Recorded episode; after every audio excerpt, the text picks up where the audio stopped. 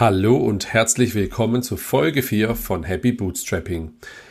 Erstmal ein riesen Dankeschön an die beiden Doppelgänger Tech Talk Podcast Hosts Philipp Klöckler und Philipp Klöckner. Die beiden hatten Happy Bootstrapping in ihrer aktuellen Folge erwähnt und das hat mir über die Weihnachtstage doch einen ordentlichen Boost verpasst. Vielen Dank dafür. Danke auch an alle, die den Podcast gehört haben natürlich und ihn auch bewertet haben. In der heutigen Folge zu Gast ist David Pohlmann, Geschäftsführer von Bilby.io. Bilby ist eine Multi-Channel-Software, die dich als Online-Händler unterstützt bei der Auftragsabwicklung, Artikelverwaltung und Automatisierung, beispielsweise bei Logistik. Bilby hat selber über 100 Schnittstellen zu diversen Shop-Systemen, ähm, Zahlungsanbietern, Rechnungsanbietern und Logistikdienstleistern. David selbst ist nicht der Gründer von Bilby, sondern Mitarbeiter Nummer eins. Er hat aber zum Großteil dazu beigetragen, dass äh, Bilby zum Januar dann 50 Mitarbeitende beschäftigt. Warum die MitarbeiterInnen von Bilby nur, nur noch 30 Stunden die Woche bei 30 Tagen Urlaub und vollem Gehalt arbeiten und wie das Ganze funktioniert und auch noch ein Vorteil für Bilby sein kann, das erfahrt er in der heutigen Ausgabe. Viel Spaß bei Happy Bootstrapping. Hallo David. Hi Andy, Dankeschön für die Einladung. Sehr gerne. Ähm, wer bist du und was machst du eigentlich? Ja, ich bin David, ähm, bin 32 Jahre alt, komme aus Nordhessen, so ziemlich in der Mitte von, von Deutschland, im, im Niemandsland sozusagen und ich bin der CEO von, von Bilby. Bilby, was macht Bilby? Genau, Bilby ist eine Software-Company, Surprise hier äh, im Podcast. ähm, genau, Bilby ist eine Software-Company. Wir machen eine, eine Cloud-Lösung, eine Cloud-Software für Online-Händler, für alle Kleinst- und Kleinunternehmen, die irgendwie online ihre Produkte, eigene Produkte oder an, angekaufte Produkte verkaufen und bieten im Prinzip so eine Art ähm, Swiss Army Knife Multifunktionstool, nenne ich es jetzt mal, für Prozesse, die nach dem Verkauf anfallen. Also wir sind jetzt kein Shopsystem oder so, sondern wenn das Kind schon in den Brunnen gefallen ist, sozusagen, dann muss die Bestellung ja auch irgendwie verarbeitet werden, verschickt werden, Rechnungen erstellt werden und so weiter. Und da kommen dann wir ins Spiel, genau. Und ihr seid deutschlandweit im Dachmarkt oder europaweit tätig? Genau, wir fokussieren uns auf den deutschsprachigen Raum. Deutschsprachiger Raum heißt, dass wir eigentlich 95 Prozent unserer Kunden in Deutschland äh, sitzen haben, was den Standort der Kunden betrifft, was nicht heißt, dass die Kunden selber nicht international irgendwie verschicken oder tätig sind. Aber unsere Kunden sind zu 95 Prozent in Deutschland. Ähm, genau, ein paar Prozent äh, Österreich, Schweiz und dann folgt so der, der Rest, also genau, unwesentlich. Und jetzt habe ich auf der Webseite gelesen, es sind über 10.000 also 16.000 ist, glaube ich, die aktuelle Zahl. 16.000 mhm, sogar, ja. Okay, 17 sogar. Und das sind dann kleinere Shops, die dann teilweise ein, zwei, fünf Artikel im Monat verkaufen, bis hin zu größeren Shops, die, keine Ahnung, wie groß kann so ein Shop sein, der euch noch nutzt? Mhm. Genau, die Bandbreite ist relativ groß. Das ist ein bisschen Fluch und Segen zugleich, würde ich sagen. Also genau, es fängt an im Prinzip bei so One-Man-Show, ja, Nebenerwerbs-Hobbys, äh, nenne ich es jetzt mal, Hobbyprojekte, die wirklich so ein, zwei, drei Artikel im Monat verkaufen. Ähm, und ich, äh, es geht auf der anderen Seite, geht es hin bis, ähm, wir, unsere größten Kunden haben auch mal 100.000 Bestellungen an einem Tag, äh, 50 Millionen Jahresumsatz, 200 Mitarbeiter. Also die, die Bandbreite ist sehr, sehr groß, was äh, auf der einen Seite charmant ist und uns eine gewisse Flexibilität bietet, auf der anderen Seite aber auch, ähm, ja, gehandelt werden muss, möchte man so nennen. Und, und das größte Problem, was eure Kunden haben, sind die richtigen Rechnungen auszustellen. Dann darüber hatte ich mit dem Summit in der letzten Ausgabe schon gewitzelt. Äh, er war vorher bei Stripe ähm, mhm. und da ist es so ein Dauerbrenner-Thema, dass die ja die die Rechnungen dann eben auch in Deutschland gültig sind. Ist das so ja, das genau. größte ich Problem? Schätze, ja, ich glaube, das ist so ein bisschen aber auch so ein deutsches Phänomen, würde ich jetzt mal schätzen. Ja, also deshalb ist wahrscheinlich auch einer der Gründe, warum wir in Deutschland erfolgreich sind und jetzt über die Grenzen hinaus hinweg nicht, nicht so sehr. Ich glaube, in den anderen Ländern ist das nicht so wichtig, äh, insbesondere wenn man aus der EU rausgeht. Ähm, genau, das ist schon ein Problem, gerade im E-Commerce, dann kommen plötzlich halt auch Kleinst- und Kleinunternehmen mit so Sachverhalten in Kontakt, die vorher nur irgendwelche Konzerne relevant waren. Ne? Irgendwie, weiß ich nicht, ich verkaufe was bei Amazon. Amazon lagert das für mich, lagert das aber nicht in, in Deutschland, sondern in Polen zum Beispiel, ja, und ich habe jetzt dann als, als kleine One-Man-Show, die irgendwie zu Hause im Privatbriefkasten eine Firmenadresse angemeldet hat, irgendwie Artikel, die in Polen lagern und nach Italien verschickt werden und dann wird es äh, nicht, nicht, nicht ohne sozusagen, was die Rechnungsstellung und, und die Umsatzsteuer und Co. betrifft. Und ähm, genau deshalb haben wir uns eben auf diese Nische E-Commerce fokussiert, konzentriert. Also wir sind jetzt kein Rechnungstool, was irgendwie auch ein, ein Handwerker, ein Friseur oder ein Dienstleister irgendwie einsetzen kann, kann vielleicht schon, aber es ist auf jeden Fall nicht dafür gedacht und es, da gibt es sicherlich deutlich bessere Lösungen. Also wir sind schon wirklich Fokus, Fokus E-Commerce, Onlinehandel, genau. Und wie kam es initial zur Idee? Du bist ja jetzt nicht der, du bist zwar, glaube ich, der erste Mitarbeiter, aber nicht der mhm, genau. Gründer, ne? Genau, ich bin nicht der Gründer von Bilby. Ähm, der Gründer von Bilby ist äh, Jan äh, und der hat das ganze Projekt, das was heute Bilby ist oder was heute das Unternehmen Bilby ist, damals noch unter einem anderen Namen, eigentlich in, im ersten Schritt so wirklich aus Eigenbedarf heraus gegründet. Wir kommen so ein bisschen aus der Do-it-yourself-Verkäufer- Ecke rund um den Marktplatz äh, Davanda. Für diejenigen, die das nicht, nicht kennen oder noch nicht gehört haben, Davanda war ein deutscher Do-it-yourself-Marktplatz, ähm, wo man ja einfach selbstgemachte Produkte verkaufen konnte. Sowas wie Etsy. Etsy werden heute noch einige kennen. Ähm, aber eben das, das deutsche Pendant dazu, äh, was dann leider 2018 den, den Laden dicht gemacht hat. Und da kommen wir eigentlich her, so als reines Rechnungstool für Davanda-Verkäufer. Einfach aus dem Grund, weil, weil Jans Frau auf Davanda verkauft hat und er so ein bisschen die, ja, die Aufgabe hatte, das, das Ganze administrativ abzubilden und als, als Programmierer, als ITler, äh, der Freelance, äh, als Freelancer unterwegs war, war das dann naheliegend, äh, sich erstmal für, für den Eigenbedarf eine Lösung zu schreiben, um das Ganze so ein bisschen zu, zu vereinfachen. Und ähm, ja, genau, so, so kam es dann zu dem, was heute, was heute Bilby ist. Das heißt, es hat damals ein Problem für ihn auch gelöst, dass er dann, wahrscheinlich hat er das dann äh, berufsbegleitend auch gegründet, weißt du das noch? Und dann genau, der war als Freelancer, genau, mhm. der war als Freelancer tätig, ganz, ganz klassisch, irgendwie als IT-Freelancer in unterschiedlichen Projekten unterwegs und hat dann ähm, so nebenbei wirklich für den Eigenbedarf, also überhaupt gar nicht mit einem Business-Gedanken dahinter, überhaupt gar nicht mit der Idee daraus mal ein Unternehmen zu formen, den Vorläufer von Bilby entwickelt, gebaut dann im ersten Step der Community sozusagen for free zur Verfügung gestellt und ähm, ja, ich glaube dann irgendwann 2013 damals noch als Einzelunternehmen oder so das erste Mal irgendwie ein paar Cent genommen für eine, für eine Bestellung. Ja. Die GmbH gibt es seit äh, 2015 erst. Und wann bist du dann ins Spiel gekommen? Äh, Jan und ich haben uns Ende 2015 kennengelernt. Ähm, genau, da war Jan noch alleine. Ähm, und ich bin dann Anfang 2016 auch erst als Freelancer eingestiegen, neben meinem, neben meinem Hauptjob und habe dann, ähm, ja, ich glaube, so im September habe ich meinen, meinen Hauptjob gekündigt, bin dann im Oktober Vollzeit eingestiegen, 16. Was hast du damals als Hauptjob gemacht? Auch äh, in, in, der Softwarebranche oder E-Commerce? Ähm, ja, ich bin so ein Halbblut-ITler, äh, würde ich mal sagen. Also ich habe sowas ähnliches wie Wirtschaftsinformatik studiert in, in Stuttgart und in Dublin und war dann bei äh, HP eine Zeit lang, aber eher auch so im, im Vertrieb und Account Management, also so wirklich sehr, sehr enterprisig. Damals war HP, glaube ich, noch das größte IT-Unternehmen der Welt mit irgendwie 120, 130.000 Mitarbeitern oder so. Und ähm, eine andere Welt sozusagen, als die Welt, in der ich jetzt unterwegs bin. War aber immer schon nebenbei selbstständig, äh, auch im E-Commerce selbstständig. Schon, schon während der Schulzeit, während dem Abitur habe ich immer schon irgendwie aus dem, aus dem Kinderzimmer heraus äh, Sachen verkauft, online und, und ja, also hatte schon relativ früh Berührungspunkte mit, mit E-Commerce auf der einen Seite, aber auch so mit, ja, mit Online-Business, Online-Marketing, Affiliate, was man alles so macht als, als so Halbblut-Nerd, um sich so ein bisschen über Wasser zu halten und die, die Mofa zu finanzieren. Und ähm, genau, ich hatte immer so zwei Herzen in meiner Brust. So auf der einen Seite eigentlich so dieses Unternehmertum, was, was mich ja eigentlich mehr oder weniger wirklich seit Kindesbeinen an so ein bisschen verfolgt hat. Auf der anderen Seite aber auch so die, Friends and Family im Ohr, äh, mach mal was Vernünftiges, geh mal lieber zu einem Corporate und, und mach, da einen, mach da einen guten Job, was ich dann auch gemacht habe. Und ähm, genau, dann habe ich, äh, ja, ich war, dann, ich war dann auch in einem echt, echt ganz guten Job, auch so für mein Alter gutes Geld verdient, irgendwie schon ein Auto gehabt und so und habe dann Mitte 2016 eben so den, den Mumm zu, zusammengenommen, damals noch kein Haus, keine Kinder, zwar schon eine Frau, aber eben noch keine, keine wirklichen finanziellen Verpflichtungen, habe gesagt, okay, jetzt oder nie. Und ähm, ja, bin dann all in bei Bilby gegangen sozusagen. Als erster Mitarbeiter? Als erster Mitarbeiter, genau. Okay, das ist jetzt quasi sechs, sechs Jahre her ungefähr, ne? Ähm, ja, oder? Genau, 2016, ja, sieben. Ja, mhm. genau. Januar, Januar 2016 bin ich als äh, Freelancer eingestiegen. Okay.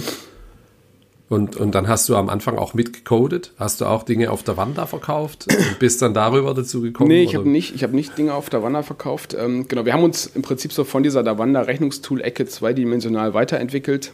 Schon bevor ich dazu gekommen bin, Ähm, ein, eine Dimension war so das Thema Kanäle. Also während der Wanda Etsy so diese Do-it-yourself-Schiene war, haben wir uns dann relativ schnell gegenüber allen möglichen ja, E-Commerce-Kanälen geöffnet, Marktplätze, Amazon, eBay, Shopsysteme und Co. Also sind, haben überhaupt gar keinen, äh, keinen DIY-Fokus mehr. Und ähm, die andere Dimension ist so ein bisschen funktional, also eben angefangen als Rechnungstool, Rechnung auch immer noch im Namen, äh, ist aber inzwischen eigentlich nur noch eine von, von vielen Funktionen, die, die es inzwischen gibt.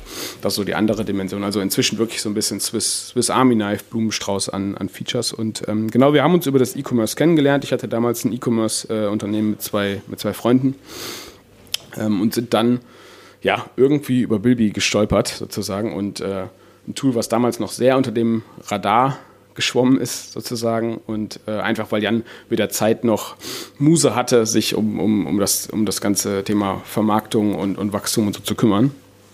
Und ähm, ich glaube auch ehrlicherweise nicht so ganz äh, das, das Potenzial gesehen hat oder vielleicht so ein bisschen auch so, dass sein Licht unter den Scheffel gestellt hat oder sein Produktlicht unter den Scheffel gestellt hat.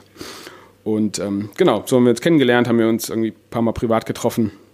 Das hat dann ganz gut gematcht und ähm, ja, wir haben uns einfach gut ergänzt. Und genau, um deine, auf deine Frage zurückgekommen, ja, ich habe so ganz bisschen gecodet am Anfang. Am Anfang haben wir jeder natürlich so ein bisschen alles gemacht. Ähm, also es gab so, ich würde sagen, so drei größere Bereiche. Irgendwie der Tech-Bereich, der, nennt es jetzt mal Wachstums-, Marketings-, Vertriebsbereich und dann so der Support-Bereich. Und äh, Jans, Jans Part war halt so der Tech-Bereich, mein Part war so der Wachstumsbereich und Support haben wir beide so ein bisschen einfach so mit, mitgemacht. Und ähm, Support waren auch äh, dann so mit die ersten Stellen, die wir noch besetzt haben, neu. Ne? Also ich bin 2016, wie gesagt, eingestiegen, 2017 sind dann zwei Leute dazugekommen, ein Entwickler und einer im Support, 2018 auch nochmal zwei. Und so sind wir dann wirklich so sukzessive Stück für Stück gewachsen. Und heute sind es um die 30 Mitarbeiter, habe ich auf der Webseite gezählt. Das sind wahrscheinlich. Ja, heute sind es äh, tatsächlich oh. schon so um die 50, genau. Oh, also wir okay. sind jetzt, ähm, ich weiß gar nicht, jetzt am 1. Januar fängt, glaube ich, Nummer 47 oder so an. Genau, also wir sind jetzt knapp, knapp 50 Leute. Äh, sprich, die Webseite scheint nicht ganz, nicht ganz aktuell, aktuell zu sein. Ja, die Anzahl der Bestellungen auch nicht, glaube ich, dann und die Nutzerin. Kann, kann sein, genau. Okay. Und ähm, genau, also wir sind jetzt knapp, knapp 50 Leute. Wow. Ist nicht schlecht. Ja. Also ja. beeindruckende Geschichte. Als du 2016 gekommen bist, ähm, hat der Jan das damals dann schon Vollzeit gemacht und du? Oder habt ihr nebenher noch euch mit ähm, Freelancer-Jobs dann über Wasser gehalten, um das Ganze zu finanzieren? Nee, genau. Also das ging 2015, als die GmbH gegründet wurde. Das war so die Phase, wo Jan gemerkt hat, okay, ich kann, ich kann davon irgendwie leben. So. Er hatte dann zusammen mit seiner Frau die GmbH gegründet und ähm, eben Bilby über die GmbH laufen lassen. Hatte immer noch irgendwie so ein paar nebenbei Projekte, die er aber versucht hat, sukzessive ausfaden zu lassen. Und als ich dann angefangen habe, dann haben wir so einen kleinen Government Grant noch bekommen von der, ähm, vom Land NRW. Mhm. Ähm, über die NRW-Bank. Die haben so 20 Prozent, glaube ich, der Gehälter übernommen, irgendwie für die ersten zwei, drei Jahre. So, das war zumindest eine gewisse, gewisse Entlastung. Ähm, genau, einfach so, eine Zuschuss, so, ein, so ein Zuschuss.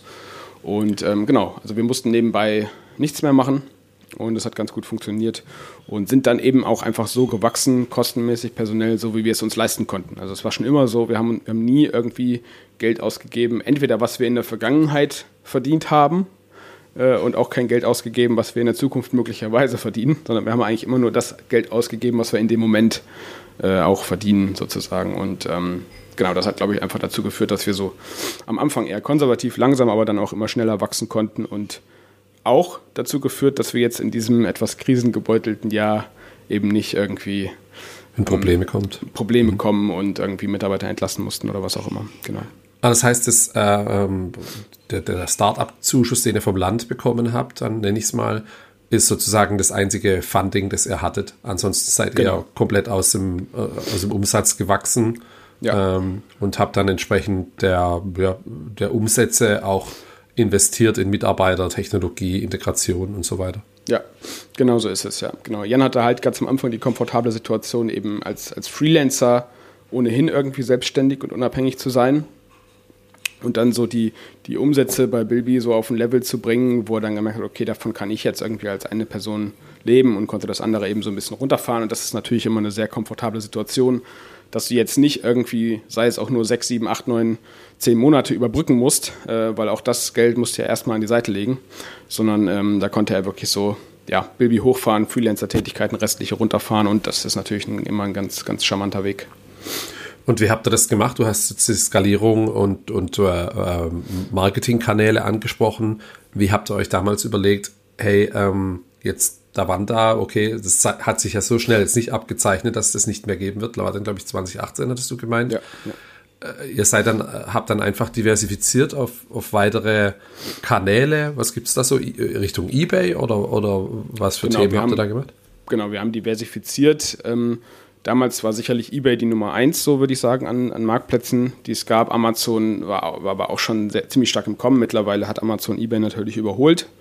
Ähm, und genau, wir haben, uns, wir haben uns diversifiziert, ganz bewusst gesagt, okay, wir wollen nicht mehr auf dieses, auf dieses äh, reine Pferd DIY äh, selber gemachtes setzen, sondern uns wirklich als, als breites E-Commerce, Multi-Channel-Tool platzieren und, und auch darstellen. Und das haben wir gemacht, sowohl technisch vom Produkt her, aber eben auch vom, von der Vermarktung wirklich so als, als ähm, ja, Schweizer Taschenmesser für den, für den kleinen Online-Händler, kann man sagen. Und ähm, genau, so haben wir uns, so haben wir uns äh, dargestellt, äh, so haben wir uns platziert. Ähm, wir hatten da schon eine relativ große Community an Kleinst Kleinstunternehmen und kleinen Händlern. Ähm, und sicherlich ist ein großer Punkt oder ein großer Erfolgsfaktor von Bilby auch so dieses, diese Mund-zu-Mund-Werbung, ähm, Mund-zu-Mund-Propaganda, würde ich mal sagen.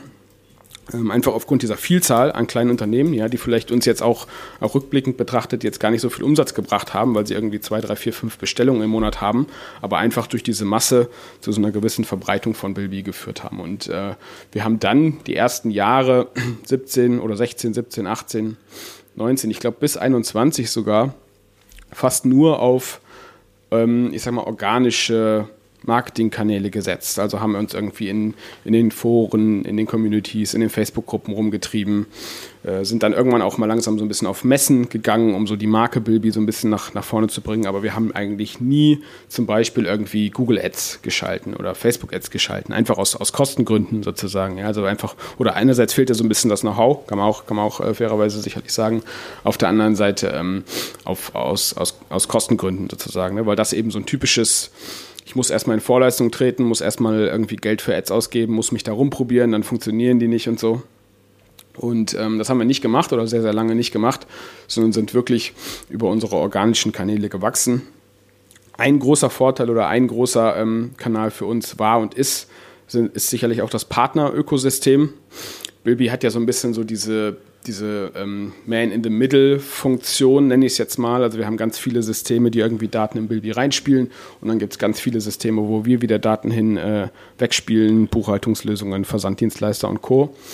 Und äh, mittlerweile ist da halt wirklich ein großes Partner-Ökosystem, viele Schnittstellen raus geworden. Und all diese Partner, all diese Schnittstellenseiten haben in aller Regel auch irgendwie eine Art App Store, eine, eine Integrations Page und, und eben solche, solche ähm, ja, Vermarktungskanäle, nenne ich es jetzt mal. Und das ist mittlerweile für uns auch ein sehr, sehr, sehr, sehr wichtiger Aspekt. Äh, sicherlich 40, 50 Prozent äh, neuer Sign-ups kommen über diese Partnerwelt zu uns. Und wie habt ihr damals dann jetzt, äh, habt ihr ja, von den Do-it-yourself-Marktplätzen, als ihr den Fokus geändert habt, dann, dann gibt es da ganz viele Marktplätze, die da auf einmal vor einem stehen. Es gibt auch ganz viel Integration und andere Tools, in die man sich integrieren kann. Wie habt ihr damals ja das Thema priorisiert, weil jetzt kannst du ja mit der, mit der kleinen Mannschaft nicht alles auf einmal starten. Ja. Äh, äh, kam das hauptsächlich aus Feature-Wünschen der Community und dann setzt man die Funktion um von demjenigen, der am lautesten schreit oder wie balanced man die Prioritäten, die man, ja. wo steckt man seine Zeit rein? Ja. Also ich glaube, das hat sich über die letzten sieben Jahre sicherlich äh, gedreht mhm. wie, das, wie das gelaufen ist. Und ähm, genau, um das Thema kleine Mannschaft, große Mannschaft äh, vorwegzunehmen, mit, auch mit der großen Mannschaft äh, geht das nicht unbedingt schneller. Mhm. Äh, ich glaube, das, das ist auch was, was viele, viele Unternehmen, die irgendwie wachsen oder viele Scale-Ups lernen mussten, dass man nicht, wenn man jetzt plötzlich die zehnfache Zahl Entwickler hat, auch das zehnfache an, an Features irgendwie veröffentlichen kann. Das ist halt einfach nicht so. Ähm, manchmal habe ich das Gefühl auch im Gegenteil, ja. Also früher war das wirklich vielleicht manchmal so, als Jan und ich noch alleine waren, dann kam irgendwie kam abends ein Ticket rein mit irgendeinem Feature-Wunsch und wenn es richtig gut lief, wurde das am nächsten, am nächsten Tag veröffentlicht, so wenn es eine Kleinigkeit war. Und das ist, diese Zeiten sind natürlich lange vorbei. einerseits ein bisschen schade, weil man schon das Gefühl hat, dass man einfach nicht mehr so agil ist, nicht mehr so schnell ist wie, wie früher. Äh, auf der anderen Seite, glaube ich, auch einfach ein normaler, normaler Prozess, ein normaler Weg. Ja? Also, dass man einfach irgendwie Sachen mehr, mehr hinterfragt, äh, eben wie du sagst, nicht den, den, der am lautesten schreit, immer irgendwie berücksichtigt, sondern das Ganze so ein bisschen strategischer und systematischer angeht. Und ähm, klar, ganz am Anfang waren es vielleicht offensichtliche Themen, die jetzt von uns kamen und von den Kunden, ja, wo klar war irgendwie, als es noch keine Amazon-Anbindung gab, okay, es muss eine Amazon-Anbindung geben oder als es keine DHL-Anbindung gab, okay, es muss eine DHL-Anbindung geben. Das sind so ein paar so, ich sage jetzt mal, offensichtliche Schnittstellen, offensichtliche Funktionen. Und, ähm, aber dann gab es in der Vergangenheit auch immer wieder Marktplätze oder, oder irgendwelche potenziellen Integrationen, die auf uns zukamen wo wir dann immer sehr, sehr gutgläubig waren. So, ja, also die sich präsentiert haben als das, das Next Big Thing irgendwie, das neue, neue Amazon, das neue weiß ich nicht was. Und da sind wir oft, muss man sagen, relativ schnell irgendwie aufgesprungen und haben dann so ein bisschen aufs, aufs falsche Pferd gesetzt. Und viele von den Integrationen, die wir damals gemacht haben, die gibt es heute gar nicht mehr oder sind irgendwie, äh, haben sich komplett in eine andere Richtung entwickelt oder wie auch immer. Und das ist auf jeden Fall was, was wir gelernt haben, äh, dass wir nicht unbedingt so der, der Erste sein müssen. Ja, also dieses, dieses, dieses First Mover, diese First Mover-Thematik, ähm, das mag es vielleicht so in der ganzen B2C-Welt, Social-Media-Welt, Hype und, und Trendwelt, macht das, macht das irgendwie Sinn ergeben, aber so, wir haben ja eher so klassisches Brot- und Buttergeschäft, nenne ich es jetzt mal. Und da ist es, glaube ich, nicht so relevant, dass man der Erste ist, der jetzt irgendwie was hat, dass man der Erste ist, der irgendwie ein Feature hat, der Erste, der einen besonderen Marktplatz hat, sondern man merkt dann schon relativ schnell, okay, das ist ein Marktplatz, wo wirklich was passiert, wo wirklich was geht. Und ähm, genau, mittlerweile haben wir das eben ein bisschen anders strukturiert. Äh, mittlerweile gibt es eine, man kann als Kunde im Prinzip voten, für Features voten. Ähm, und äh, daran richten wir uns. Also das ist sicherlich, sicherlich ein Kanal. Ein anderer Kanal, und das ist eher, eher Fluch als, als Segen, sind einfach viele externe Themen, die wir umsetzen müssen. Irgendwelche gesetzlichen Änderungen, äh, Regularien. Marktplatz XY ändert seine API, schaltet die alte API ab und, und solche Sachen. Ja, also ich würde sagen, wirklich ein Großteil unserer Produkt- und, und Dev-Arbeit momentan beschäftigt sich leider mit dem mit dem mhm. am Leben erhalten, nenne ich es mhm. jetzt mal. Ja, also irgendwie. Und, äh, und das ist natürlich so ein bisschen frustrierend, nicht nur für uns, sondern auch für unsere Kunden. Ja, die, die haben das Gefühl, irgendwie, es, es, es passiert viel, viel weniger, äh, als, als früher vielleicht passiert ist. Und ähm, genau, das ist einfach der Tatsache geschuldet, dass sich ständig irgendwelche externen Dinge auf uns einprasseln, die wir umsetzen müssen. Ja, ansonsten kann man Bilby nicht mehr so weiter benutzen wie bisher. Und ähm, genau, der Rest, da gucken wir dann schon oder schauen dann schon auf die Kunden, äh, was, was, was wünschen die sich und ähm, versuchen eben auch genau das zu entwickeln. Und mit, mit auf die Kunden schauen meinen wir eben nicht denjenigen, der am lautesten schreit, sondern so die Masse, so ja, wohin, wohin will der Großteil der Kunden, dass wir uns weiterentwickeln, genau. Bist du dann jetzt heute, wir, haben, wir nehmen heute am 27.12. aus, ne? ich glaube, Veröffentlichung ist nächsten Dienstag dann. Ähm, bist du diese Woche dann deshalb im Büro? Jetzt sprechen wir gleich drüber, wo das Büro ist ähm, weil es eben für den ersten ersten rechtliche Themen gibt, die ihr noch umsetzen müsst? Ähm, nee, das ist, glaube ich, schon alles erledigt tatsächlich. Es ist auch dieses Mal gar nicht so, so richtig viel. Es ist irgendwie eine Mehrwertsteuerumstellung in Luxemburg. Das ist schon alles ähm, ein, eingebaut sozusagen, dass das dann automatisch passiert. Ähm, ansonsten, nee, deswegen bin ich nicht im Büro. Ich arbeite tatsächlich eigentlich ganz gerne zwischen den Jahren, muss ich sagen. Also da äh, einerseits hat man dann vielleicht auch Zeit für genau solche Themen hier mhm. mal irgendwie, irgendwie lustig in einem, in einem Podcast ein bisschen zu sprechen. Äh, andererseits äh, habe ich vergleichsweise wenig Termine und habe auch mal Zeit, mich um ja, irgendwelche Fokus, Fokusthemen zu kümmern. Also ich arbeite eigentlich ganz gerne zwischen den Jahren und ähm, finde das jetzt eher weniger eine Belastung. Ich bin, ich bin im Januar zwei Wochen im Urlaub, also das, das kommt dann, hole ich dann nach. Okay. Jetzt ähm, Stichwort Büro, ihr arbeitet alle komplett remote, alle mhm. knapp 50 Mitarbeiter dann jetzt ab 1.1. Äh, hast du gesagt 47, 48, ja. alle arbeiten remote in ganz Deutschland oder europaweit oder wo kommen die? Genau, der Großteil arbeitet ähm, remote in ganz Deutschland. Wir haben eine Mitarbeiterin angestellt in, in Spanien, auch unter, unter spanischem Recht. Mhm. Ähm, so bis zu 15, 20 Mitarbeitern würde ich sagen, äh, haben wir unseren Leuten eigentlich freigestellt, wo sie arbeiten, also komplett freigestellt. Mhm. Äh, fairerweise muss man sagen, unwissend, dass es ja auch nicht einfach so okay ist. Ja? Also man kann ja jetzt nicht einfach als deutsches Unternehmen mit deutschen Arbeitnehmern sagen, hier setz dich auf Bali, so einfach ist es ja auch nicht, ja? auch mhm. wenn das viele vielleicht suggerieren. Äh, so ganz äh, trivial und, und rechtlich okay ist es halt nicht. Und genau, ab, ab einer gewissen Größe haben wir gesagt, okay, das müssen wir jetzt irgendwie, müssen wir uns jetzt irgendwie ähm, ähm, Beratung, äh, Consulting reinholen, irgendwie Rechtsberatung, wie wir das, wie wir das abbilden, wie wir eine großmögliche Flexibilität schaffen können, äh, aber eben auf der rechtlichen, auf der rechtlich sicheren Seite sind. Und ähm, genau, Stand heute ist so, wir arbeiten alle in Deutschland. Äh, wir haben mobile Arbeitsverträge, das heißt ähm, auch keine keine klassischen Homeoffice-Arbeitsverträge.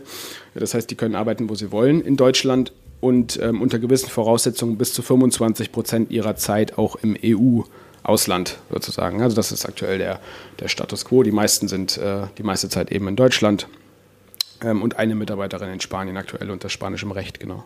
Und wird es genutzt von den Mitarbeitern, also die 25 Prozent im EU-Ausland arbeiten?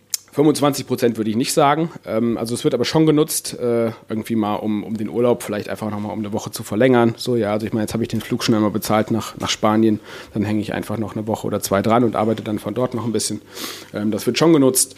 Ähm, aber es ist jetzt nicht so, dass ein Großteil der Mitarbeiter wirklich die 25 Prozent komplett ausreizen. So ist es nicht. Oder noch nicht. Gut, jetzt war jetzt natürlich auch zwei Jahre Corona oder drei. Und genau. Aha nutzt ihr dann viele andere SaaS-Tools dann, um, um euch die Remote-Arbeit bequem zu machen? Und, und wenn ja, welche sind es denn? Welche sind denn aus dem Arbeitsalltag nicht wegzudenken? Ja.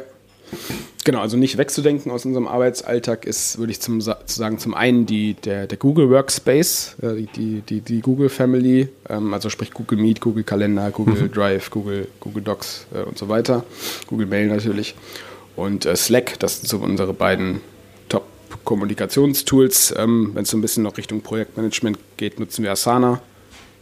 Ähm, genau, das würde ich sagen, sind so sicherlich so die Top 3 äh, Anbieter. Äh, Google und auch Slack haben wir auch schon, äh, schon früher genutzt. Also wir sind noch nicht schon immer 100% äh, remote. Wir sind eigentlich anfangs so an zwei Standorten, da wo Jan wohnt und da wo ich wohne, gewachsen. bis wir so äh, zehn Leute waren, haben uns einmal die Woche auch physisch alle Mann getroffen und ähm, genau, am Ende 2019, also kurz vor Corona, tatsächlich den ersten 100% Remote-Mitarbeiter eingestellt. Das heißt, ihr habt es schon geahnt, dass da was kommt oder ging es einfach darum, dass ihr ja in, Richtung Entwicklung und, und äh, Software generell festgestellt habt, dass ihr sonst keine neuen Kolleginnen mehr bekommt? Äh, genau, eher zweiteres. Also von Corona haben wir da noch nichts äh, geahnt. Ähm, Ende 2019 waren wir, glaube ich, neun Leute oder unser neunte, neunte Mitarbeiter, das war derjenige, der dann äh, 100% remote in Berlin war. Und wir hatten für 2020 ohnehin schon geplant und vorgehabt und irgendwie einkalkuliert, mehr Leute einzustellen als bisher. Also wie gesagt, relativ konservativ gewachsen bis Ende 2019, da waren wir eben so neun Leute. Und äh, uns war aber klar, okay, wir müssen mehr wachsen, sonst kommen wir dem, dem Kundenwachstum einfach nicht, nicht hinterher, können dem nicht gerecht werden. Und uns war klar, okay, wir müssen äh, als Arbeitgeber super attraktiv werden, um überhaupt irgendwie Leute zu kriegen. Ja, also weder das eine noch das andere Büro waren im Nabel der Welt. Einmal hier, wie gesagt, in Nordhessen im Niemandsland, einmal in, in Detmold, jetzt auch nicht gerade das Epizentrum für IT in Deutschland. Und da war relativ schnell klar, das wird so nicht, nicht, nicht funktionieren. Und wir haben unsere Bewerbung irgendwie davor immer vom, vom Arbeitsamt bekommen oder äh, also das war, das war jetzt nicht so, als hätten wir irgendwie zehn Bewerbungen für jede ausgeschriebene Stelle bekommen, überhaupt nicht. Ähm, und es war klar, wir müssen da was machen. Und äh, das kam dann eigentlich alles so ein bisschen zusammen. Wie gesagt, diese erste Einstellung in Berlin, ganz bewusste Entscheidung, das war ein Partnermanager. Viele unserer Partner saßen und sitzen in Berlin. Ähm, das war so der, der eine Auslöser. Dann eben diese Erkenntnis, okay, wir müssen irgendwie ein herausragender Arbeitgeber werden, wir müssen was, was tun, um super attraktiv zu sein, eben ohne viel Geld, ohne viel Publicity, ohne viel, viel Marke. Und äh, das dritte war dann, dass dann irgendwie im März 20 äh, plötzlich Corona kam. Äh, wir gesagt haben, okay, die Leute ähm, gehen ins Homeoffice, keine Frage für uns. Ja, wir, hatten, wir hatten keine wirklich relevante Infrastruktur im Büro. Jeder hatte seinen Laptop äh, und das war's. Ähm, und äh, das, das war so der dritte Punkt. Ja, und dann, dann waren wir faktisch schon remote aufgestellt, eben durch die, durch die Corona-Beschränkung. Der eine war ohnehin in Berlin. Und ähm, ich glaube, im Juni 2020 haben wir dann die, diese Entscheidung getroffen, genau. Und wenn ich jetzt hier über die Karriereseite bei euch browse, da steht dann auch sowas wie 30 Urlaubstage, aber 30 Stunden Woche. Das ist jetzt äh, eine interessante Kombination und dann zu der Remote-Job. Wie kam es noch zu der 30-Stunden-Woche? Mhm. Ich weiß, wir hatten dazu mal geschrieben. Ähm, ja. Das ist ja auch nochmal ein interessanter Vorteil jetzt für euch als Arbeitgeber. Wie, wie kam es dazu und wie, wie funktioniert das für euch in der Praxis? Bei vollem Gehalt, mhm. ne, glaube ich. Noch. Ja, genau, also, bei vollem Gehalt, mhm. genau. Das kam tatsächlich zur selben Zeit. Also was ich gerade gesagt habe, Juni 2020, das war so ein bisschen die, die Phase, wo wir uns als Arbeitgeber äh, neu erfinden wollten, so nenne ich es jetzt mal, ja, und einfach irgendwie der ein herausragender Arbeitgeber werden wollten. Ja, also wir haben, wir haben, äh, oder ein, ein, eins unserer Top-Ziele ist, die, die glücklichsten Mitarbeiter zu haben. Mhm. Und äh, da haben wir uns eben wirklich Gedanken gemacht, okay, was können wir machen? Und sind dann relativ schnell zu der Entscheidung gekommen, einmal 100% remote zu gehen. Und 100% remote heißt eben nicht hybrid, äh, sondern wirklich eben 100% äh, remote, Bü Büros dann wirklich einstampfen. Und das zweite war, das eben zu verbinden mit einer 30-Stunden-Woche oder mit einer Arbeitszeitreduzierung. Einfach aufgrund der, der These, die wir hatten, dass der dass die Effizienz oder dass die Produktivität höher wird, wenn man weniger arbeitet. Also wenn man sich einfach, wenn man mehr, mehr Freizeit hat, sich mehr erholen kann sozusagen. Ja, also zumindest relativ gesehen. Ähm, äh, absolut äh, gesehen haben, haben gesagt, okay, Fragezeichen, aber mindestens mal relativ gesehen wird man, wird man sicherlich produktiver sein. Ähm, und zum anderen einfach, um attraktiver zu werden. Ja, also sowohl für, für die bestehenden Mitarbeiter, um, um die halten zu können, aber eben insbesondere auch für neue Mitarbeiter, weil auch 100% Remote war dann im Corona-Zuge jetzt schon nicht mehr so das absolute Killer-Argument. Äh, aber 30 Stunden war und ist immer noch sehr, sehr speziell gewesen, insbesondere eben bei, bei vollem Gehalt. Und ähm, genau, Jan und ich, wir haben auch beide Familie, das heißt, wissen auch, wie viel Zeit da neben der Arbeit noch, noch drauf geht, sozusagen. Und ähm, das ist und war bei vielen unserer Mitarbeiter so, viele haben irgendwie noch ein, noch ein zeitintensives Hobby, sind bei der Feuerwehr, weiß ich nicht, machen Sport, keine Ahnung was. Äh, viele haben auch noch ein Side-Business im E-Commerce tatsächlich, also verkaufen irgendwie noch selber ähm, und haben gedacht, okay, eine, eine Reduzierung der Arbeitszeit um 30 Stunden ähm, wird mit großer Wahrscheinlichkeit nicht dafür, dazu führen, dass unsere Leute auch irgendwie 25 Prozent weniger leisten. Das war so die These. Ja? Also haben wir gesagt, okay, wir probieren das Ganze mal aus. Erste, siebte geht's los, 30 Stunden und 100 Prozent Remote äh, mit so einer Art ähm, Reißleine zum 31.12., wenn es völlig mhm. in die Hose geht. Habt ihr das vertraglich vereinbart dann oder wie macht Zu der Zeit noch nicht, genau. Okay. Zu der Zeit war das eher so Company-Richtlinie irgendwie. Mhm. Okay, wir arbeiten jetzt mal bis Ende des Jahres 30 Stunden und gucken, was passiert. Ähm, wir haben aber dann relativ schnell, also das Kind war natürlich sofort im Brunnen gefallen. Ja, also wir haben die ersten Mitarbeiter dann so eingestellt unter der Prämisse und ähm, es, es, war Blut geleckt sozusagen von allen Beteiligten und dann haben wir, glaube ich, im Oktober oder so haben wir entschieden, okay, das, das behalten wir bei. Äh, es gab überhaupt gar keinen signifikanten Effekt irgendwie auf die, auf die Leistung im negativen Sinne und äh, alles hat sich ja zum Großteil wirklich, wirklich positiv ausgezahlt. Und dann haben wir zum 1.1.21 haben wir die Verträge umgestellt, genau. Wie kann man sowas messen oder wie, wie seid ihr da äh, rangegangen? Genau, es gibt ein paar Teams, da kann man das nicht und nur sehr schwer messen. Irgendwie kreative Teams, Marketing und so, das ist natürlich sehr, ja, sehr schwierig. Äh, andere Teams, da kann man es sehr gut messen, schwarz auf weiß, Support zum Beispiel. Wir machen eigentlich nur Support per E-Mail. Das heißt, da konntest du wirklich schwarz auf weiß die Anzahl Antworten sehen, die irgendwie ein Support-Mitarbeiter schickt, vorher und nachher. Und da gab es äh, auch absolut kein, keine signifikante Änderung. Ja, also die haben auch absolut einfach in der, in der Zeit das gleiche geschafft. Und ich glaube, ein Grund ist, dass wir eben gesagt haben, wir machen 30 Stunden und nicht vier Tage. Ähm, und viele, ich glaube fast alle unserer Mitarbeiter, diese 30 Stunden auf fünf Tage aufteilen. Also so im Schnitt sechs Stunden pro Tag arbeiten. Und ich glaube, das führt einfach dazu, dass man in den sechs Stunden viel, viel effizienter, viel fokussierter und viel besser irgendwie arbeiten kann, als wenn man halt acht Stunden am Tag arbeitet. Und ähm, innerhalb, wenn man eben acht Stunden Vertrag hat oder acht Stunden arbeitet, äh, glaube ich, arbeitet man faktisch halt eben doch nicht die acht Stunden, ja, sondern ist halt irgendwie, kann sich einfach nicht, nicht acht Stunden lang konzentrieren, ist irgendwie abgelenkt und, und keine Ahnung was. Und ähm, genau, das, deshalb vermute ich, ähm, ist es einfach so, wie es ist, ja, dass man einfach ungefähr den, den gleichen Output schafft in, der, in derselben Zeit. Habt ihr dann auch Regeltermine gehabt und habt ihr die dann auch einfach um 25 Prozent gekürzt oder wie seid ihr da vorgegangen? Nee, gekürzt jetzt so nicht. Wir haben es ein bisschen strukturiert, würde ich sagen. Also wir gucken, dass wir momentan so alle, alle Regeltermine, alle Weeklies und, und Monthlies und so auf den Montag legen. Montag ist so ein bisschen Meeting, Meeting Monday. Und ähm, das klappt ganz gut so. Und also wir haben schon Meetings neu strukturiert, derzeit weniger Ad-Hoc-Meetings, mehr Regelmeetings, würde ich mal sagen. Und ähm, genau, das klappt, klappt ganz gut. Also Meetings ist immer ein Thema, ja. Also der, der eine schimpft, es gibt zu viele, der andere schimpft, es gibt zu wenig. Ja, also das, äh, ich glaube, ich hat jetzt auch erstmal nichts damit zu tun, ob man remote ist oder nicht. Mhm. Oder ob man 30 Stunden hat oder nicht. Und ähm, aber in Summe würde ich sagen, bin ich damit eigentlich ganz happy. Und wie ist das Feedback von den Mitarbeitern dann jetzt so? Jetzt habt das in den Verträgen verfestigt, das steht auf der Webseite, fange ich neu bei euch an, fange ich mit 30 Stunden an, sowas mhm. spricht sich ja auch rum wahrscheinlich.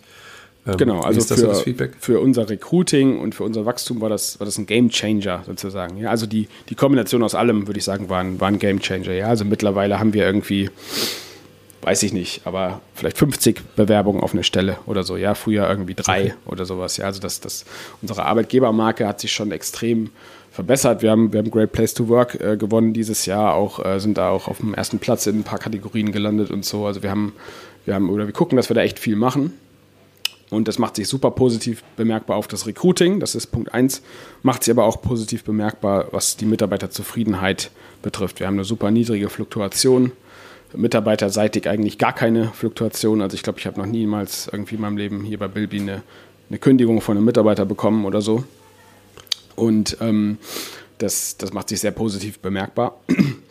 ähm, was, man, was man merkt, ist sicherlich ein Unterschied zwischen äh, Berufseinsteigern und, und alten Hasen, nenne ich es jetzt mal. Ja, also der Berufseinsteiger, äh, der kann das, glaube ich, nicht so wertschätzen, ehrlich gesagt, weil er natürlich mhm. noch niemals so die andere Welt kennengelernt hat. Der natürlich auf dem Papier sieht er das, okay, überall sind 40 Stunden, hier bei Bilby ist 30 und freut sich und, und fängt dann an und ist irgendwie grundsätzlich happy. Ähm, aber so dieser, dieser richtige äh, Aha-Effekt, ist bei Mitarbeitern, die vorher irgendwie keine, keine Ahnung, in der, in der Automobilindustrie waren, irgendwie, wo 60, 70, 80 Stunden irgendwie normal sind und die jetzt plötzlich 30 Stunden nicht nur, nicht nur gepredigt, sondern auch gelebt werden. Ich glaube, das sind so ein bisschen so die, die Mitarbeiter, die das am, ja, am meisten wertschätzen können. Ich bin mal gespannt, ob so in ein paar Jahren auch so eine Art Gewohnheitseffekt eintritt. Könnte ich mir auch vorstellen. Dass es dann, ja, das vielleicht auch so ein bisschen nachlässt, so diese, dieses Benefit-Gefühl äh, hängt sicherlich auch so ein bisschen damit zusammen, was, was so in der Welt noch so passiert hier, also wie, viel, wie viele Unternehmen da nachziehen. Also es gibt jetzt ja schon so das, das eine oder andere Modell, Vier-Tage-Woche, 30-Stunden-Woche, 25-Stunden-Woche, was auch immer. Äh, es ist wahrscheinlich keine Lösung, immer weiter, zu, weiter runterzugehen, mhm. denke ich mal. Äh, das, das bringt es wahrscheinlich nicht. Ähm, aber da könnte ich mir schon vorstellen, dass da so ein gewisser Gewohnheitseffekt auch irgendwann mal eintritt. Und muss ich dann als Bilby-Mitarbeiter meine Zeit dann noch erfassen? Oder wie ist das geregelt? Also wie sehr gute Frage. Kannst, kann man sowas kontrollieren überhaupt vernünftig? Ja, ist eine sehr gute Frage. Also momentan nicht. Momentan kannst, musst du aber nicht die Zeit erfassen. Wir, wir appellieren relativ stark äh, selbstverantwortlich und eigenverantwortlich eben auf die Einhaltung dieser 30 Stunden zu achten.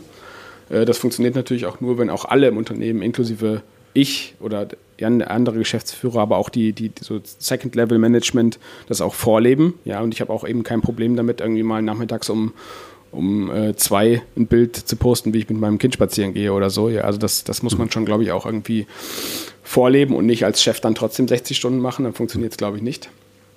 Ähm, und also genau, Zeiterfassung momentan nicht. Äh, allerdings äh, hat sich da ja dieses Jahr auch viel äh, getan, was man, was man muss und nicht muss.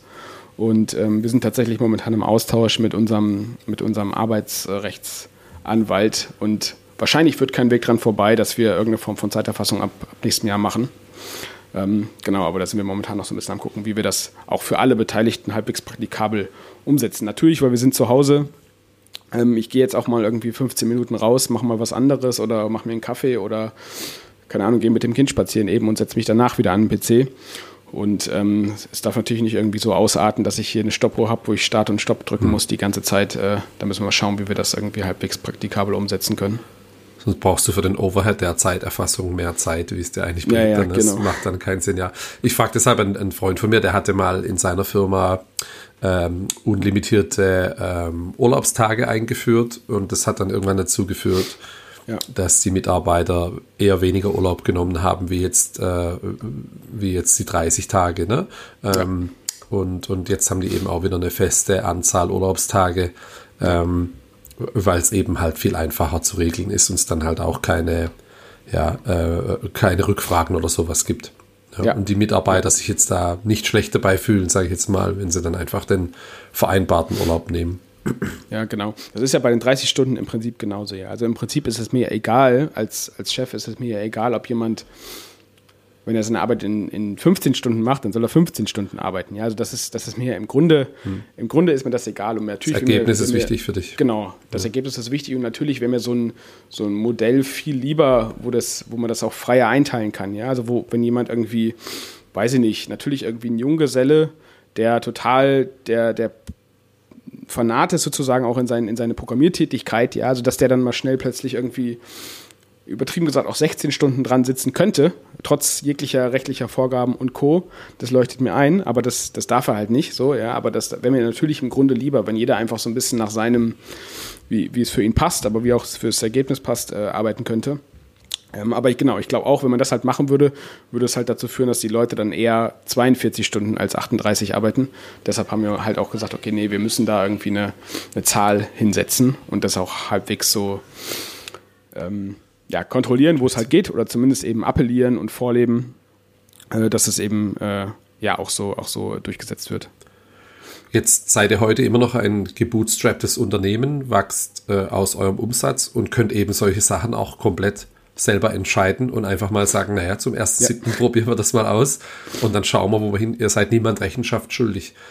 Ähm, ist das was, etwas, was euch prägt und wo du auch dann als großen Vorteil von, von eurer Company siehst? Also das Modell Bootstrapping und freie Entscheidungen? Ja, auf jeden Fall. Also wir, wir genießen das sehr. Genau das, genau das, was du gerade beschrieben hast. Ja, also wir genießen sehr, eben niemand Rechenschaft ablegen zu müssen und wir genießen sehr, eben auch solche Sachen frei entscheiden zu können und eben im Zweifel Mitarbeiter über Wachstum oder Mitarbeiter über Gewinn setzen zu können, sozusagen. Ne? Also diese, diese, ähm, diese äh, Kompetenz, die wir hier haben oder diese Macht, die wir hier haben, die genießen wir sehr. Und das ist sicherlich der Hauptgrund, wenn, wenn nicht der einzige Grund, überhaupt äh, äh, weiter zu bootstrappen. Ja, also natürlich äh, jetzt mal rein, rein ökonomisch gesehen, klar, beim, beim Nicht-Bootstrappen muss man irgendwie Geschäftsanteile abgeben, aber in der Regel ist ja die, die Idee, irgendwie besser 10% von eine Milliarde zu haben als 100% von 10 Millionen sozusagen. Mhm. Ja, also jetzt mal, mal übertrieben gesprochen. Deshalb ist äh, ökonomisch macht, macht, macht äh, Capital, Venture Capital oder irgendwie externes Kapital sicherlich Sinn, könnte ich mir vorstellen, bei vielen Unternehmen. Ähm, und bei uns ist es wirklich genau dieser, dieser Autonomiegedanke und dieser ähm, Freiheitsgedanke, das zu machen, was wir wollen, unsere Entscheidungen komplett selbstständig zu treffen und ähm, genau, und natürlich waren wir auch in der komfortablen Situation, es nicht zu, nicht zu brauchen, sozusagen. muss man auch fairerweise sagen. Ja, also ich, ich, ich, ich ziehe den Hut vor allen Unternehmen, die, die bootstrappen. Ähm, und denen es, denen es gelingt. Und ich glaube, es gehört viel Glück dazu. Es gehört sicherlich auch ein passendes Geschäftsmodell dazu. Äh, wenn ich irgendwie ein nächstes Amazon aufbauen will, wird das sicherlich nicht funktionieren, dass ich, dass ich das aus eigenen Mitteln heraus komplett äh, schaffe. Ja. Also bei uns hat es halt einfach gut funktioniert. Ähm, auch was ich eben gesagt habe, gerade Anfang, die Anfangsphase, ja, also dass eben Jan so seine Freelance-Tätigkeit runterfahren konnte, äh, erstmal so für ein paar tausend Euro im Monat mit Bilby sorgen konnte. Und dann konnte man auf dieser Basis eben weitermachen. Gab es denn Angebote? Also wollte jemand in, in Bilby investieren und habt ihr die dann absichtlich abgelehnt oder habt ihr sogar versucht, dann mal Funding zu bekommen und es hat nicht geklappt? Also es gibt ja auch die, die Bootstrapper, die sagen, ja, yeah, wir sind Bootstrapper und wir dabei haben sie jetzt zwei, dreimal versucht, Kapital zu bekommen und es hat nicht geklappt und dann bootstrappen sie halt weiter und es funktioniert auch oder vielleicht nicht, weiß man nicht. Mhm. Wie war das bei euch so? Ähm, genau, also Angebote gibt es viele und die werden auch mehr als, als weniger. Mhm. Ähm, oder beziehungsweise zu, insbesondere bis, bis, bis letztes Jahr. Äh, genau, also bis letztes Jahr kriegen wir eigentlich jede Woche, würde ich sagen, gibt es Anfragen. Ja, also manche sind, manche sind ernster, manche sind eher so großflächige Marketing-E-Mails, würde ich jetzt mal sagen. Aber es gibt mhm. schon auch viele, viele äh, ernsthafte und auch äh, grundsätzlich gute, gute Venture Capital Firmen, große Venture Capital Firmen, deutsche, europäische, amerikanische, ähm, die uns auf dem Schirm haben und ähm, natürlich insbesondere auch, seitdem wir so stark gewachsen sind, äh, immer wieder anklopfen mit vielen, mit denen wir auch regelmäßig sprechen.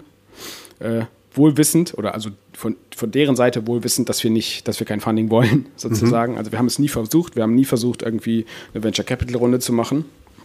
Ähm, und das wissen die. und äh, aber versuchen es trotzdem. Naja, was heißt, sie versuchen trotzdem, sie wollen im Gespräch bleiben, sagen wir so, mhm. sie wollen sich, sie, sie, wollen irgendwie die Connection aufbauen und das ist auch okay für uns, ja, und wir lernen auch daraus, ja. Also wir, äh, wir sind sicher natürlich auch so ein bisschen, ähm, äh, äh, wie sagt man, äh, wir stehen so ein bisschen wie der Ochs vorm Walde oder stünden wie der Ochs vorm Walde, wenn wir das jetzt wirklich mal machen wollten. Ja, also weil wir sind noch nie, weder Jan und ich haben da irgendwie eine, eine Historie oder ein Background, irgendwie, wie, wie, macht man das, ja, also worauf muss man achten bei der Auswahl und keine Ahnung was. Ähm, und wir haben gesagt, wir wollen das, also wir brauchen das nicht, wir, wir haben moment, sehen momentan keinen Bedarf, aber wir haben nie gesagt, dass das niemals so sein kann. Ja, also es gibt sicherlich Szenarien, keine Ahnung, angenommen, wir entscheiden in 2025, so wir wollen jetzt äh, Bilby USA aufbauen. Das ist klar, das werden wir sehr wahrscheinlich nicht aus eigenen Mitteln machen können. Ja, also da muss das, da muss super viel Vorleistung ins Produkt gesteckt werden, super viel Vorleistung in, in Strukturen vor Ort gesteckt werden und so weiter und so fort. Äh, also das ist klar, das wäre so ein Szenario, wenn wir jetzt nicht plötzlich, wer weiß, wie viel Cash auf die Seite schaufeln können, äh, dann, dann wäre das so ein typisches ähm, Szenario. Oder wenn wir irgendwie anorganisch wachsen wollen, ja, irgendwie, ich sag jetzt mal, ein, äh, es gibt die Möglichkeiten, einen Wettbewerber zu übernehmen oder ein, ein, ein, passendes Tool, was zu Bilby gut passt, zu übernehmen oder so, was wir nicht aus eigenen Mitteln stemmen können. Das wären, es gibt sicherlich äh, gute und, und sinnvolle Szenarien, äh, um auch mit, mit externem Kapital zu wachsen, aber eben nicht unser normales, unser normales Business. Ja, wenn es so weitergeht wie bisher, sage ich mal so, dann können und wollen wir das, glaube ich, gut aus eigener Kraft heraus schaffen und ähm, genau, damit sind wir auch happy. Gibt es denn, gibt's denn nennenswerte Wettbewerber von euch, die kapitalfinanziert sind und dadurch dann einen Vorteil gegenüber euch haben? Oder ist es eher, naja, aufgrund der Vielzahl Integrationen, die ihr jetzt heute habt, ist es da äh, schwierig, das selbst mit Kapital dann aufzuholen? Ähm, das ist eine gute Frage. So ein 1 zu 1 Wettbewerb gibt es nicht, würde ich sagen. Also es gibt natürlich so irgendwie überlappende Bereiche, die sich entweder funktional überlappen, die irgendwie funktional was ähnliches machen, aber zum Beispiel nur für Amazon, die auch Multichannel machen, auch alle Kanäle, aber zum Beispiel nur Versand oder so, ja, oder die, die auch grundsätzlich alles machen wie wir, aber halt nicht wie wir, so typischerweise Kunden weniger als zehn Mitarbeiter, sondern eher typischerweise Kunden mehr als zehn Mitarbeiter. So, ja? Also es gibt so viele so, so Randüberlappungen, aber es gibt jetzt nicht so den Number One Wettbewerber, würde ich sagen, den gibt es nicht. Ähm, zum einen äh, liegt das daran, dass es in dieser, in dieser Welt, in der wir uns bewegen, so gewisse Ländergrenzen gibt. Also wir sehen in, ja, in, in, in eigentlich 0,x Prozent der Fälle sehen wir mal irgendwie Wettbewerber im, im Marktumfeld, die nicht aus Deutschland kommen. Mhm. Irgendwie, dass Kunden zu einem Wettbewerber abwandern, der, der nicht aus Deutschland kommt, oder dass auch Kunden zu uns kommen, die von einem Wettbewerber kommen, der nicht aus Deutschland kommt. Das sehen wir eigentlich nie. Ähm, ist auch einer der Gründe, warum wir glauben, dass wir hier besser in Deutschland mhm. bleiben und eben nicht äh, über die Ländergrenzen hinweggehen sollten. Und ansonsten in dieser, in dieser Welt der Unternehmen, die sich irgendwie überlappen oder die irgendwie größere Kunden bedienen, da gibt es schon Unternehmen, die Venture Capital einsammeln. Und ähm, in der Regel merkt man das insbesondere dann am, am Marketing, ja, dass die plötzlich ein sehr professionelles, sehr gutes Marketing haben, äh, überall präsent sind, auch medial überall präsent sind, sozusagen in irgendwelchen Start-up, äh, äh, ja, Startup-Magazinen, Startup-Seiten und Co. Also einfach eine sehr, sehr hohe Aufmerksamkeit kriegen ähm, durch, durch ein großes Investment, erst recht, wenn da irgendwie ein namhafter US-Investor oder so dahinter steckt. Und zum anderen merkt man es an einer gewissen, ähm, ich sag mal, durch, Durchrüttelung, was so das Personal betrifft. Ja, also dann werden halt in der Regel relativ schnell sehr hochkarätige Manager eingestellt, die irgendwie von, von irgendwelchen, irgendwelchen Aktienunternehmen kommen, von, von Salesforce, von Shopify, weiß ich nicht wohin. Ja, also da werden relativ viel Geld, glaube ich, auch im Personal gesteckt neben dem Marketingthema. Und, und das ist das Dritte, äh, das Wachstum der Zukunft wird im Prinzip auf, auf, auf heute verlegt, sozusagen. Also wenn ich davon ausgehe, ich brauche nächstes Jahr 100 Leute, dann werden die halt heute eingestellt, übertrieben gesagt. Mhm. Ähm, sehr, sehr, ähm, ja, ambitionierte Wachstumspläne, die aber heute schon sozusagen umgesetzt werden. Und das führt dann leider auch oft dazu, dass eben in so einem Jahr wie diesem, wo alle E-Commerce-Unternehmen eigentlich, eigentlich überschätzt haben, äh, führt dann eben dazu, dass viele wieder Mitarbeiter entlassen müssen. Genau. Das habt ihr jetzt nicht machen müssen. Ist das für dich dann auch mit ein Vorteil vom Bootstrapping an sich? Ne? Du hattest, glaube ich, zu Anfang ein bisschen angesprochen, das Thema äh, resilienteres Unternehmen, dass ihr eben schafft, naja, wir können halt dann auch relativ schnell und kurzfristig auf Änderungen am Markt dann reagieren ähm, und unsere Kosten entsprechend äh, ja, äh, reduzieren für Marketing oder andere Themen, jetzt für Personal nicht unbedingt. Ähm, ist das für dich dann äh, ein Vorteil von dem Bootstrapping-Modell? Ja, ich sag mal, dass ich würde das jetzt nicht mal unbedingt mit Bootstrapping assoziieren. Ich glaube, es mhm. geht auch mit, mit Venture Capital. Ähm, das Problem ist halt, dass viele Venture Capital Firmen, glaube ich, dann so ein bisschen den Druck aufbauen, das Geld auch, auch einzusetzen sozusagen. Ja, und mhm. eben so ein bisschen so dieses, ja, der Bootstrapper hat halt immer so ein bisschen so ein gewisse, so ein gewisser konservative Wachstumspläne auf der einen Seite, auf der anderen Seite ist er immer so ein bisschen ein Sparfuchs vielleicht, ja, und gibt nicht, nicht mehr aus, als unbedingt sein muss.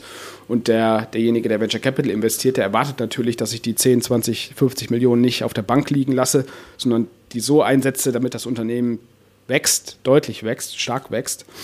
Und ähm, also ich glaube, es hat erstmal gar nichts damit zu tun, ob man, ob man die 50 Millionen hat oder nicht, sondern ob und wie man sie eben ausgibt. Und es gibt sicherlich auch Venture Capital Firmen, vielleicht insbesondere auch eher deutsche, die da so ein bisschen mitgehen, ja, die eher so ein bisschen so dem, dem konservativen, sicherer, sicheren Sicherheitsgedanken so ein bisschen mitgehen. Äh, aber sicherlich gerade der, der amerikanische äh, Venture Capital Fonds, der, der natürlich nicht, ja, weil der hat auch, glaube ich, natürlich gar nicht so das Bewusstsein für ähm, Entlassungen, nenne ich es jetzt mhm. mal. Ja, also in den USA ist es halt so. Ja, also wenn wird halt eingestellt, wenn es nicht läuft, wird es halt wieder gefeuert. Ja, das ist auch für die Mitarbeiter gar nicht so dramatisch in den USA. Also das ist für die ja viel. Hier in Deutschland ist das ja ein Weltuntergang. So ja, mhm. also gefühlt, wenn jetzt hier der Familienvater plötzlich äh, keinen Job mehr hat, dann äh, ja, muss man schon aufpassen, so dass er nicht, dass er nicht irgendwie ähm, keine Ahnung, in eine Depression verfällt, übertrieben gesagt. Mhm. Und äh, in USA ist Alltag. Genau, ja, in USA ist Alltag, genau, ja. Und das, das, das bringen die VCs halt oft mit, so hier und erwarten dann halt, stell halt ein, naja, wenn es nicht so läuft, dann feuerst du halt wieder. Und ähm, genau, das, ja, das ist halt einfach auch nicht so unser, unsere Idee von, von Unternehmertum. Hm. Spannend. Auf jeden Fall, ja. Jetzt äh, hast du ein bisschen die, die Krisen der letzten ein, zwei, drei Jahre angesprochen, ob es jetzt Corona ist dann oder jetzt dieses Jahr dann auch im, im E-Commerce dann angekommen. Am Anfang war es eher ein Boom, ähm, was E-Commerce und Remote äh, bewirkt hat. Jetzt äh, erleben wir da eher wieder so ein bisschen eine, eine, Rezession oder es geht ein Stück weit runter. Wie habt ihr das gesehen von eurer Seite aus mit den vielen E-Commerce-Händlern? Ist es dann so gewesen, ja, dass sich das dann entsprechend verteilt hat und ihr dann trotzdem stabil gewachsen seid? Oder hat es auf euch schon einen negativen Einfluss dann gehabt? Das hat auf jeden Fall einen negativen Einfluss auf uns gehabt und hat es auch immer noch. Also wir haben auch, wie fast alle Unternehmen im E-Commerce-Umfeld, würde ich sagen, das Jahr 2022 überschätzt. Auf jeden Fall. Ja. Also wir haben äh, andere Umsatzpläne gehabt, als es jetzt, äh, die, als es jetzt geworden ist. So, ja, also wir haben, wir haben einfach mit mehr, mit mehr Wachstum gerechnet. Uns war schon klar, okay, das wird mit Sicherheit nicht so weitergehen wie, wie 20 und 21. 20 und 21 waren für uns, wie für alle anderen E-Commerce-Unternehmen, natürlich so absolute Glanzjahre und, und herausragende Jahre. Das war uns schon klar. Und wir haben ein bisschen konservativer geplant.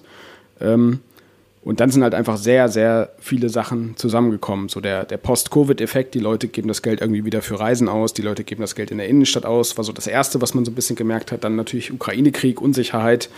So und jetzt äh, ganz zum Schluss, und das ist so sicherlich der größte, äh, das, was man am meisten merkt, einfach Thema Inflation und, und, und weniger Konsum, Rückgang, Rückgang von Konsumausgaben. Und ähm, das merken wir sehr, sehr stark. Und der Grund, warum wir immer noch leicht wachsen, umsatzmäßig. Ähm, das liegt daran, dass äh, wir kundenmäßig weiter wachsen. Ja, also mhm. wir, haben, wir haben einfach mehr Seller mittlerweile auf der Plattform. Aber die, die Verkäufer, die wir auf der Plattform haben, machen dieses Jahr 10% weniger Bestellungen als, als noch im letzten Jahr. Durchschnittlich sozusagen. Okay. Ja, und unser Kundenwachstum gleicht das gerade so aus. Ja? Also das heißt, wachsen wir umsatzmäßig immer noch ein bisschen, aber längst nicht so, wie wir es geplant haben. Und das liegt eben zum Großteil daran, dass unsere Kunden weniger verkaufen. So, ja, das ist so der, der Hauptgrund. Und unser Geschäftsmodell sieht eben so aus, dass die eben nicht 50 Euro flat bezahlen, sondern pro Transaktion im Grunde bezahlen. Und das ist eben in, gerade in solchen Zeiten, wo, die, wo einfach weniger gekauft wird, äh, merken wir das natürlich eben doppelt. Und jetzt sind aber mehr dazugekommen, hast du gemeint. Also sind dann, hast du da oder könnte da auch einen Effekt sehen, dass viele sich jetzt Gedanken machen, hey, Inflation, ähm, wie kann ich denn mein eigenes Kapital noch erhöhen? Äh, ich könnte hier anfangen auf, keine Ahnung, Ebay oder, oder, oder Etsy was zu verkaufen und dann lande ich früher oder später bei euch. Also steigt deswegen dann auch die Gesamtanzahl der Händler bei euch, weil eben mehr Personen noch nebenher was Zusätzliches starten? Ja, das ist schwierig zu sagen, weil wir natürlich keinen Vergleich haben. Also wir wachsen seit jeher, würde ich jetzt mal sagen. Ja, wir wachsen mal schneller, mal weniger schnell, was, was die Anzahl Kunden betrifft. Ähm, es gibt sicherlich dieses Jahr mehr Insolvenzen als sonst. Das merken wir schon. Ja, also wir haben, ich habe äh, jede Woche drei, vier, fünf äh, E-Mails irgendwie im, im, im Post, Postfach von, von äh, Insolvenzen. Das merken wir, das merken wir schon. Und ähm, ich glaube jetzt nicht, dass es unbedingt äh, mehr oder dass es dadurch, sage ich mal, mehr, mehr Online-Händler gibt. So, ich, das das ist aber auch schwer zu analysieren, weil wir natürlich quasi nicht, die, nicht das Jahr 2022 ohne äh, diese aktuellen Probleme kennen. So, also wir können ja immer nur mit letztem Jahr vergleichen und mit mhm. letztem Jahr kann man eigentlich nicht vergleichen, weil letztes Jahr war halt super speziell und vorletztes Jahr auch. Und davor war es auch wieder speziell, weil Bilby ein komplett anderes war. Ja, davor waren wir halt neun Leute, jetzt sind wir fast 50 Leute und dann waren zwei Corona-Jahre dazwischen und äh, jetzt sind wir da, wo wir jetzt sind. Und es ähm, ist immer super schwierig, super schwierig, äh, zu vergleichen. Noch momentan sind wir optimistisch, äh, insbesondere weil unser Kundenwachstum stabil ist, ja, weil wir insbesondere auch im Vergleich zum letzten Jahr kundenmäßig sehr, sehr gut wachsen und weil wir halt immer noch die Erkenntnis haben, okay, es ist umsatzmäßig einfach momentan nicht so gut, weil unsere Kunden weniger verkaufen. Aber das wird, das wird sich wieder ändern sozusagen. Ja. Also niemand weiß sicherlich, wie lange das noch dauert. Dauert das jetzt noch ein paar Monate, dauert das noch ein paar Jahre. Äh, aber klar ist, glaube ich, dass E-Commerce kein, kein Hype war, kein Trend war und ist, sondern sicherlich was, was ist, was gekommen ist, um zu bleiben. Und deshalb sind wir da auch sehr, sehr optimistisch, dass sich das auch in der Anzahl der Bestellungen pro Kunde wieder, wieder normalisiert. Wie ist dann dein Ausblick für nächstes Jahr? Habt ihr dann etwas konservativer geplant jetzt aufgrund der ja, Erfahrungen von diesem Jahr? Oder wie, wie ist dein, dein Blick in die Zukunft? Genau, wir haben auf jeden Fall konservativer geplant, äh, wobei man auch sagen muss, dass wir versuchen jetzt fast sehr, sehr wenig oder gar nicht zu planen, sozusagen. Mhm. Ja, das ist das, was ich eben gesagt habe. Wir, wir leben eigentlich eh immer im Moment. Also wir, wir haben unsere oder gestalten unsere Ausgaben so, wie wir sie im Moment äh, finanzieren können, wie wir im Moment davon ähm, leben können, wie wir im Moment ähm, wachsen und eben nicht, geben nicht das aus, was wir im letzten Jahr verdient haben und geben auch nicht das aus, was wir erwarten, im kommenden Jahr zu verdienen. Von daher versuchen wir eher wenig zu planen äh, weil wir fast immer daneben liegen. ähm, und äh, genau, also die letzten zwei Jahre, 20 und 21, haben wir total unterschätzt. Ja, also haben wir viel weniger Wachstum geplant. 2000, dann haben wir die zwei guten Jahre gehabt. Jetzt haben wir 2022 äh, total überschätzt, haben, haben weniger Wachstum, als wir, als wir eigentlich äh, geplant haben. Und äh, deshalb, genau, wir planen konservativ für nächstes Jahr, äh, versuchen aber generell eher wenig zu planen. Wie sieht der Ausblick äh, für Bilby an sich aus? Stichwort Ausland, Internationalisierung, neue mhm. Features. Kannst du dazu was sagen? Wie sieht euer mittel- bis langfristiger Plan aus? Genau, also Ausland ist, ist, ein, ist, ein, ist ein heikles Thema. Wie gesagt, ich glaube, da gibt es eine gewisse unsichtbare Barriere zwischen den Ländern, was so dieses ganze Thema E-Commerce-Tools und Co. betrifft. Also deshalb sind wir da eher vorsichtig, einfach auch, weil viele Wettbewerber sich schon so ein bisschen die, die Nase verbrannt haben. Äh, insbesondere auch welche mit, mit Venture Capital, äh, die dann irgendwie gesagt haben, komm, wir, wir haben jetzt richtig viel Geld, wir gehen jetzt irgendwie in die USA oder so und dann sich relativ schnell zurückgezogen haben. Das heißt, da sind wir eher vorsichtig. Ähm, und äh, featuremäßig werden wir uns aber schon breiter aufstellen. Ja, also wir gucken schon, ähm, was, was kann man dem, dem Kunden weiter anbieten, versuchen uns da eben nach wie vor an den Kundenwünschen zu orientieren, sind aber jetzt nicht, wie soll ich sagen, wir, wir wir sind halt einfach auch so ein bisschen so ein Brot- und Butter-Business. Ja? Ich habe es vorhin schon mal gesagt. Das heißt, wir werden jetzt erstmal kein Geld in, in, in, in klassische Forschung und Entwicklung in Richtung, weiß ich nicht, AI, Metaverse, äh, so, so, so Social Selling-Themen investieren, sondern sind da lieber einen Schritt zurück sozusagen, sondern machen das, was offensichtlich gut funktioniert, äh, hören auf unsere Kunden, äh, erweitern unser Portfolio stellen, uns, stellen uns als Produkt äh, gut auf, stabil auf, sicher auf. Ja, also wir, wir sind eher, würde ich sagen, jetzt auch nicht das typische, ähm, ja, kein, kein typisches Trendunternehmen, so, ja, also was jetzt irgendwie jeden, jeden, Zug da, jeden Zug da mitnimmt. Also wir gucken eher, dass wir wirklich solide sind, solide weiter wachsen, äh, die, die das Produkt sehr, sehr schnell machen, verfügbar machen, guten Support liefern, immer besseren Support liefern. Also so diese unspektakulären Dinge, das sind oder diese unspektakulären Schrauben, das sind, glaube ich, die, an denen wir, an denen wir aktuell drehen. Ähm, wir versuchen uns auch weniger vorzunehmen als sonst. Auch das ist so eine Planungserkenntnis, die wir gehabt haben, weil wir immer viel geplant haben, auch viel äh, fairerweise muss man sagen, versprochen haben, was wir dann nicht leisten konnten an, an Features. Deshalb sind wir da mittlerweile sehr zurückhaltend, äh, gucken uns da zu fokussieren, nehmen uns vielleicht eine Sache vor, die wir jetzt irgendwie, eine größere Sache, die wir im nächsten Jahr irgendwie veröffentlichen wollen, das irgendwie ein, ein kleines Feature ist, was, was Bilby irgendwie interessanter macht. Und ähm, genau. Okay. Jetzt haben wir schon einige Tipps aus, aus äh, dem, dem Leben von Bilby äh, und, und Bootstrapping gehört. Ähm, welche Tipps könntest du anderen Bootstrappern noch mitgeben, ähm, um erfolgreich zu sein? Genau, also Pricing ist sicherlich ein Thema. Äh, Pricing äh, haben wir, haben wir schon relativ oft auch über den Haufen geworfen, muss man sagen. Oder über den. Haufen geworfen ist übertrieben. Richtig über den Haufen geworfen eigentlich nur einmal. Ähm, aber der, insbesondere der Deutsche ist ja immer sehr, sehr ängstlich, was so das Thema Pricing betrifft. Ähm, einfach, wenn man auch ähnliche oder vergleichbare Produkte vergleicht, in, ein deutsches Produkt und ein amerikanisches Produkt, ist das amerikanische Produkt irgendwie Faktor 3, Faktor 4 äh, teurer. Okay. Das mag vielleicht auch daran liegen, dass der, dass der Amerikaner äh, weniger preissensitiv ist und der Deutsche sehr preissensitiv ist, zumindest bei so SaaS-Produkten.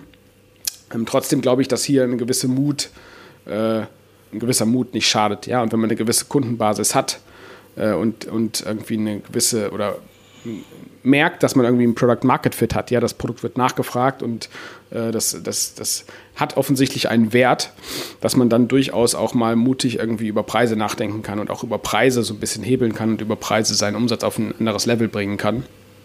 Ähm, und äh, das auch Preiserhöhungen meiner Meinung nach nicht unbedingt relativ sein müssen. Ja, also natürlich wirkt eine Preiserhöhung um 200 Prozent äh, Wahnsinn und man denkt, okay, ich mache mal eine Preiserhöhung um, um 5 Prozent.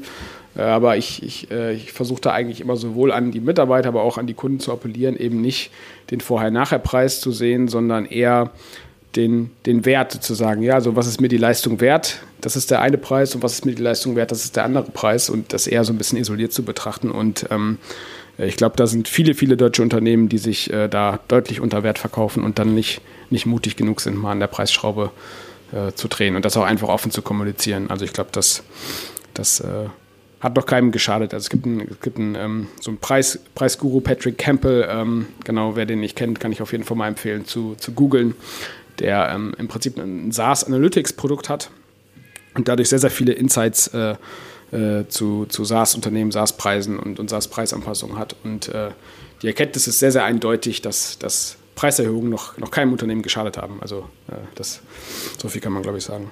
Na, vor allem jetzt im Falle von, von Bilby baut er ständig neue Funktionen hinzu und der Preis bleibt dann erstmal der gleiche. Das muss ja dann später, früher oder später ja jeder auch verstehen, dass man den dann auch entsprechend ein Stück anheben kann. Klar, klar, man wird größer, man wird, äh, die Ausgaben steigen irgendwie, das Produkt muss, muss professioneller werden.